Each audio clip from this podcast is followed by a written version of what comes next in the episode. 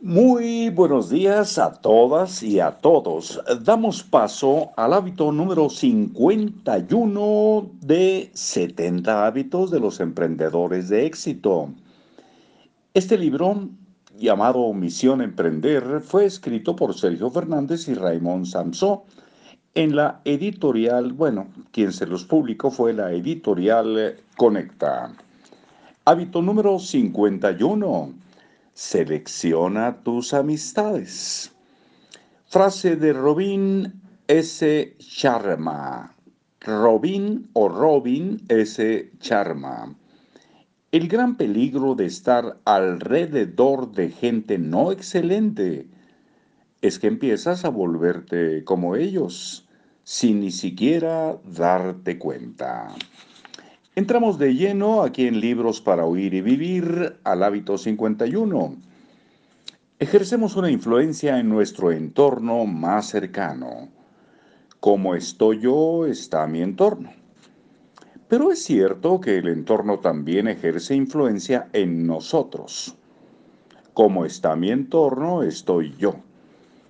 Es una relación bidireccional de doble influencia Mejorar el entorno es aplicar una palanca en la que podemos invertir para conseguir más resultados con menos esfuerzo.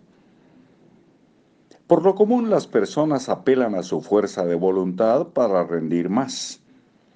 Pero, ¿qué pasaría si pudiéramos delegar ese esfuerzo en el entorno y aprovechar su influencia favorable para conseguir más con menos? Los contextos o entornos en los que nos movemos pueden ser unos grandes aliados o unos grandes enemigos, o nos nutren o nos intoxican. Veamos qué son, cómo afectan y cuáles son los mejores contextos para reforzarnos en lo personal, así como en lo profesional. Los entornos se pueden dividir en tres categorías. Una, materiales. Lugar donde se vive y se trabaja, barrio y vecindario, tecnología, automóvil, ajuar doméstico, dinero, etc. Dos, personales, familia, pareja, amigos, compañeros de trabajo, conocidos, contactos en redes sociales, horarios, hábitos, etc. Tres mentales, creencias, paradigmas, noticias, formación, información, religión, condicionamientos, etc. Y todo eso puede juzgar a favor, puede jugar, y todo eso puede jugar a favor o en contra. Ser un motor que propulse la vida de una persona o un ancla que la hunda.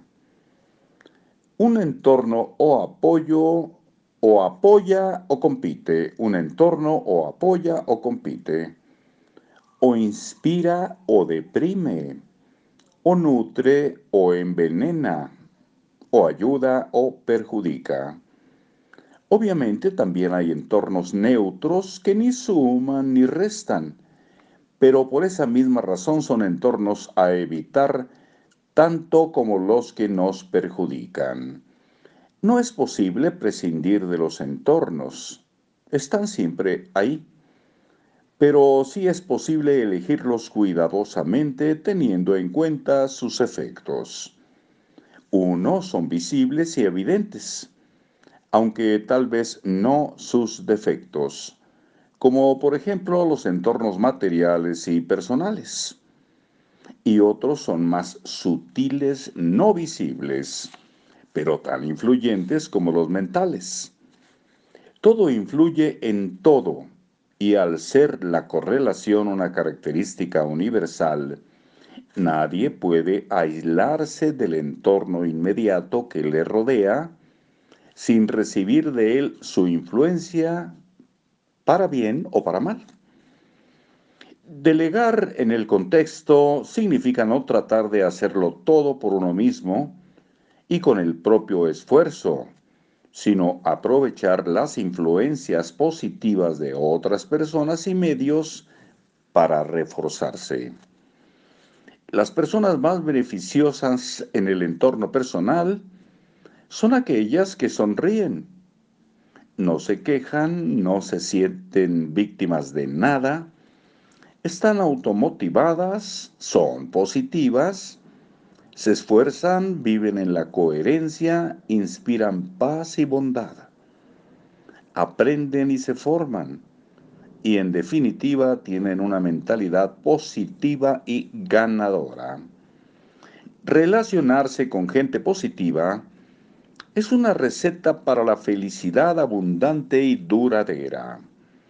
Muchas veces personas que están en nuestros círculos y que no hemos elegido, familia política, compañeros de trabajo, vecinos, parecen una imposición imposible de eludir. Tal vez no podamos evitar su presencia en nuestra vida, pero sí podemos minimizar su efecto e incluso evitar su trato frecuente si su influencia es muy negativa. También las podemos compensar aumentando las personas positivas.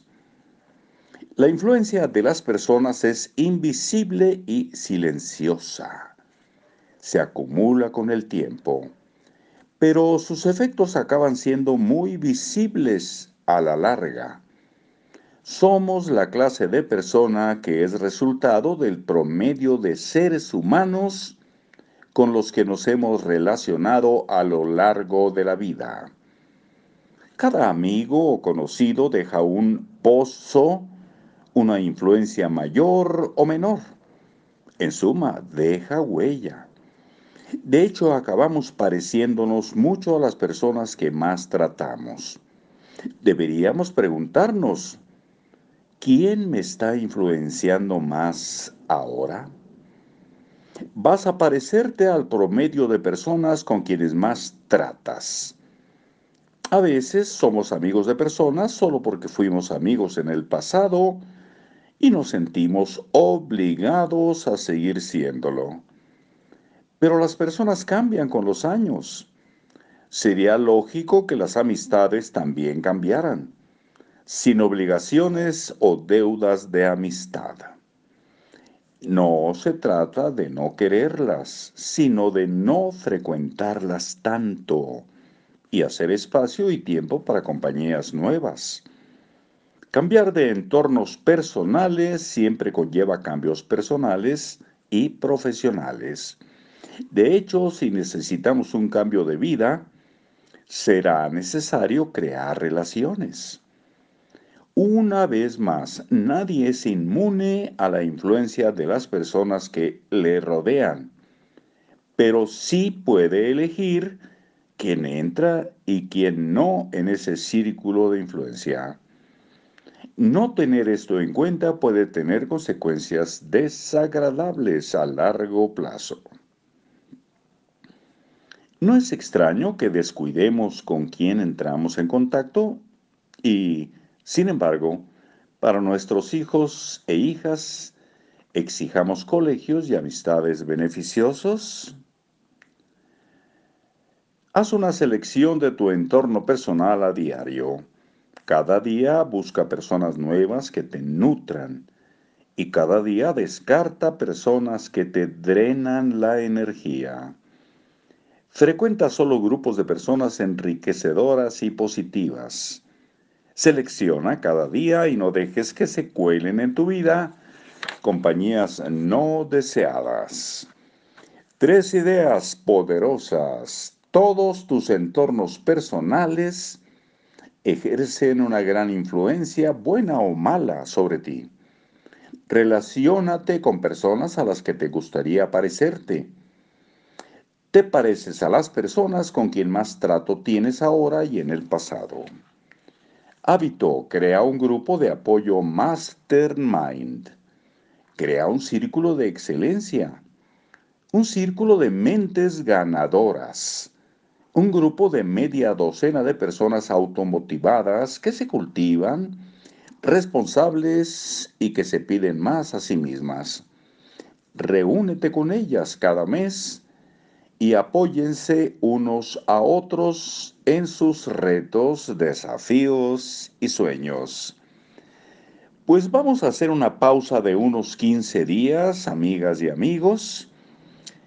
Cuando regresemos de viaje tendremos el hábito número 52, perdona y hazte rico. Un buen tema, ¿no? Una frase de Madre Teresa de Calcuta. El perdón es una decisión, no un sentimiento, porque cuando perdonamos no sentimos más la ofensa, no sentimos más rencor. Perdona, que perdonando tendrás en paz tu alma y la tendrá el que te ofendió. Bueno, pues muchas gracias y estamos en una pausita para no querer ser la excepción a la regla, que todo lo cumplimos siempre en tiempo y forma. No, vamos a darnos una pausa de unos 15, eh, 15 días aproximadamente, y lo de aproximadamente pueden ser poquitos más, poquitos menos, pero 15 días como promedio.